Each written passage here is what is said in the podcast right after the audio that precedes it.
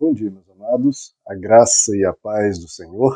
Eu sou o pastor Rômulo Pereira, da Igreja Batista, Palavra da Graça, e hoje nós vamos estudar os Atos dos Apóstolos, capítulo 13, verso 48, que nos diz: Ouvindo isso, os gentios alegraram-se e bendisseram as palavras do Senhor, e creram todos os que haviam sido designados para a vida eterna. Bom, meus amados, estamos vendo aqui a segunda pregação do apóstolo Paulo aqui na sinagoga, em Antioquia da Psídia, e essa pregação, a segunda, né, em que a cidade inteira, a multidão toda, concorreu para a sinagoga para ouvir a mensagem, não apenas judeus, como também gentios. Nós vimos nos últimos versos que os gentios resistiram. Os gentios, que eram, entre aspas, o povo de Deus, que lia o Antigo Testamento, estudava a Bíblia e tudo mais, foi justamente quem resistiu, quem se tornou agressivo, violento até contra a palavra de Deus pela boca do apóstolo Paulo. Já os gentios, como estamos vendo no verso de hoje, se mostraram livres, se mostraram abertos, se mostraram interessados, sem preconceito. Olha como é interessante, queridos, como muitas vezes as pessoas mais religiosas, mais no sentido, digamos, de legalistas, pessoal mais rigoroso, mais, de certa forma, rude na sua compreensão, no sentido de ah, temos que é, obedecer a tudo, são as pessoas que têm mais dificuldade com Jesus.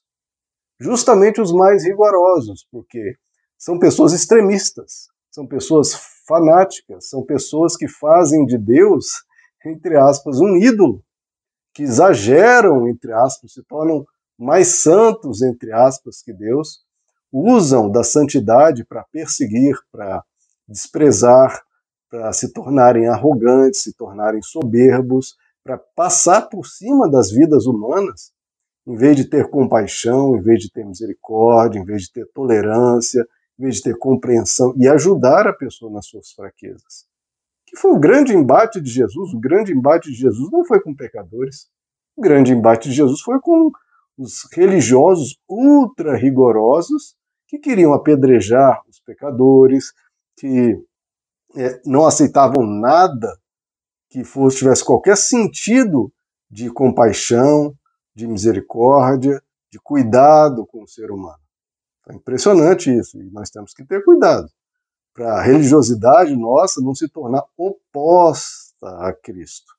De tanto fervor, de tanto rigor, a gente começar a tratar mal o ser humano, que o objetivo, obviamente, do nosso aprendizado, da nossa vida com Deus é nos tornarmos mais ternos, mais amorosos e não menos. Se está se tornando menos, aí está se afastando de Jesus e vai ter problemas e vai começar a se opor a Jesus. Então isso é algo grave, algo que nos faz opor a Jesus, já é uma religiosidade adoecida, extremista e sem compaixão. Agora, veja, os gentios ficaram muito felizes e bendizeram a palavra de Deus, porque viram que aquela revolução que eu comentei no último vídeo, a revolução de que Deus não faz acepção de pessoas, Deus não é propriedade de um povo, ou de uma cidade, ou de uma nação. Não, Deus é para todos. Deus não faz acepção de pessoas. Em Cristo Jesus não há distinção entre gregos, judeus, bárbaros, citas, nem entre homem, mulher, escravo, livre, qualquer condição social, como expliquei, foi uma revolução para a época, algo nunca antes pregado, e foi algo maravilhoso. E os gentios aqui estão é, admirados, espantados com a beleza dessa palavra. Já os judeus acharam péssimo, né? porque eles se achavam o povo escolhido, o povo único que ia ser salvo, o único que Deus amava, eles, entre aspas, não queriam perder essa exclusividade. É uma exclusividade que quase toda religião quer ter, né? Então, só nós vamos ser salvos, todos os outros são do diabo. Né? Só nós, o nosso grupo aqui vai ser salvo, né, como se fossem donos de Deus, já os outros, Deus nem se importa, Deus não está nem aí para aqueles outros, ó, Deus quer jogar todo mundo no inferno, quer punir todo mundo, destruir todo mundo, Deus tem quase um, um ódio santo para com aquele outro povo lá, que são do diabo, que estão todos enganados. Quando do outro lado, podem haver enganos, com certeza, doutrinários, religiosos, teológicos, mas há ali muitas pessoas com um coração maravilhoso, que estão buscando a Deus na sua ignorância, na sua simplicidade, mas há muita sinceridade, há muito fervor, há muito desejo de ser pessoas boas. E é meio óbvio que Deus se importa com elas. Né?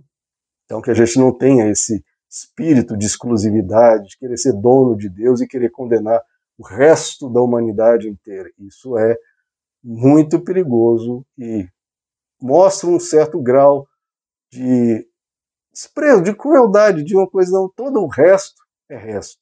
Cuidado, isso é o mesmo comportamento que dos judeus, quase um arianismo teológico. Né?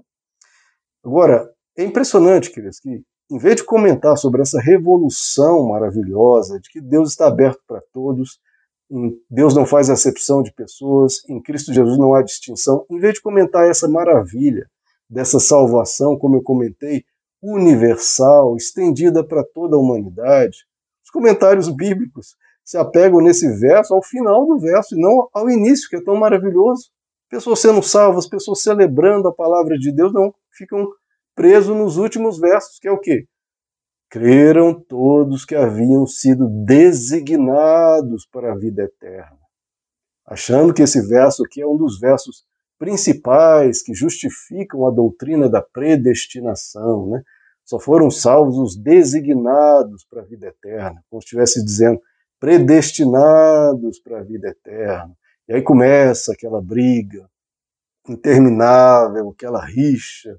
Será que Deus predestina antes é, a pessoa para onde ela vai, se é para o céu, se é para o inferno, etc.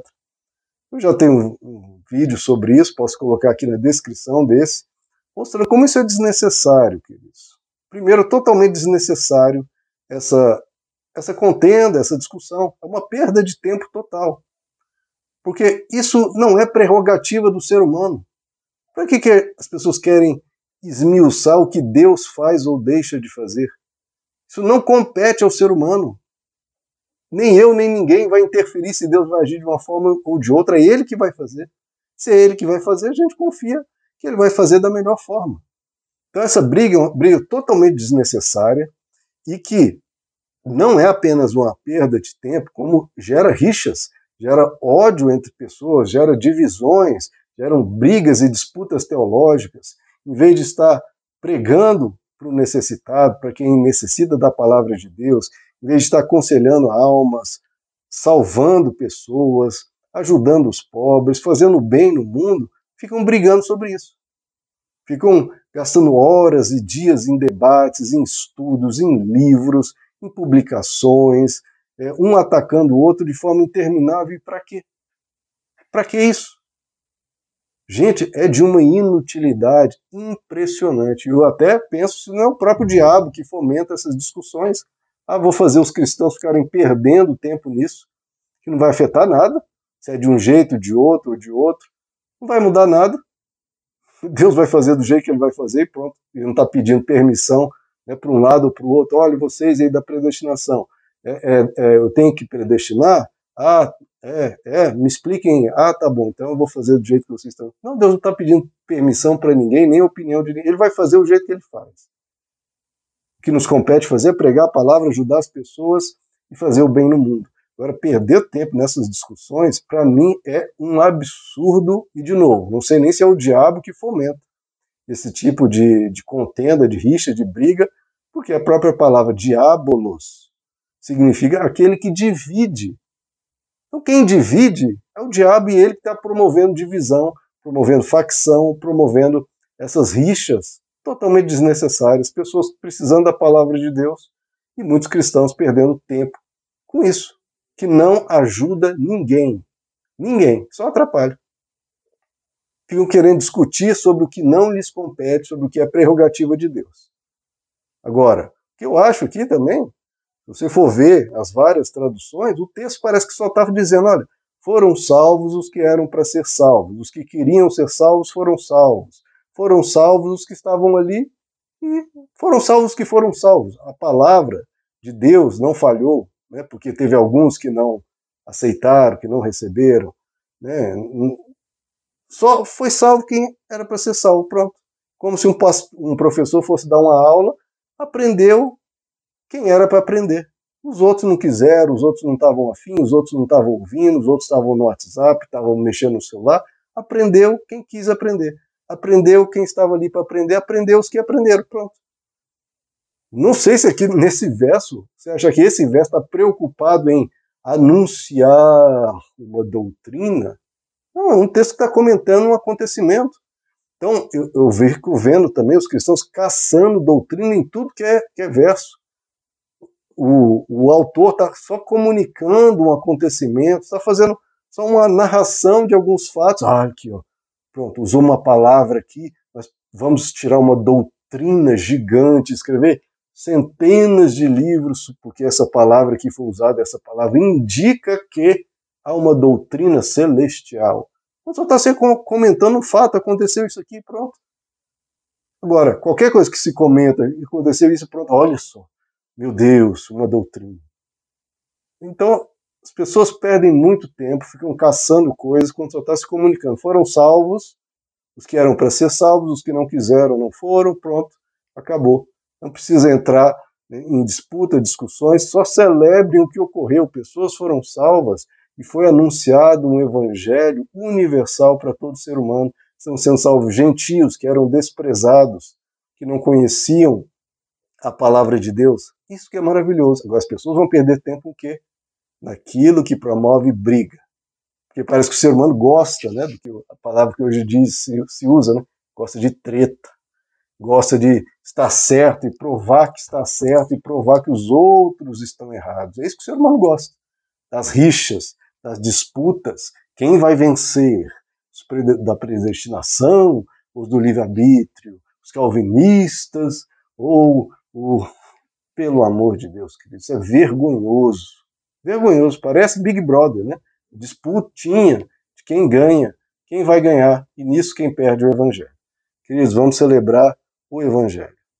Cuidado para não cair em extremismos teológicos, cuidado para não cair nesses extremismos, como aqui do judeu, de exclusividade, que acaba tendo depois se opondo à palavra de misericórdia, de salvação, de graça de Jesus. Cuidado com esses extremos, Seja uma pessoa simples e aberta para a palavra de Deus e se delicie com Jesus. Cuidado que o rigor excessivo você vai ver. Quem tem rigor excessivo sempre tem problema quando você anuncia o modo de Jesus, como Jesus vivia, o que ele ensinava. A pessoa sempre resiste, sempre estranha aquele jeito tão aberto, tão doce, tão amoroso de Jesus. Mas que você e eu possamos nos regozijar nessa graça tão grande dele. Meus amados, que Deus os abençoe. A graça e a paz do Senhor.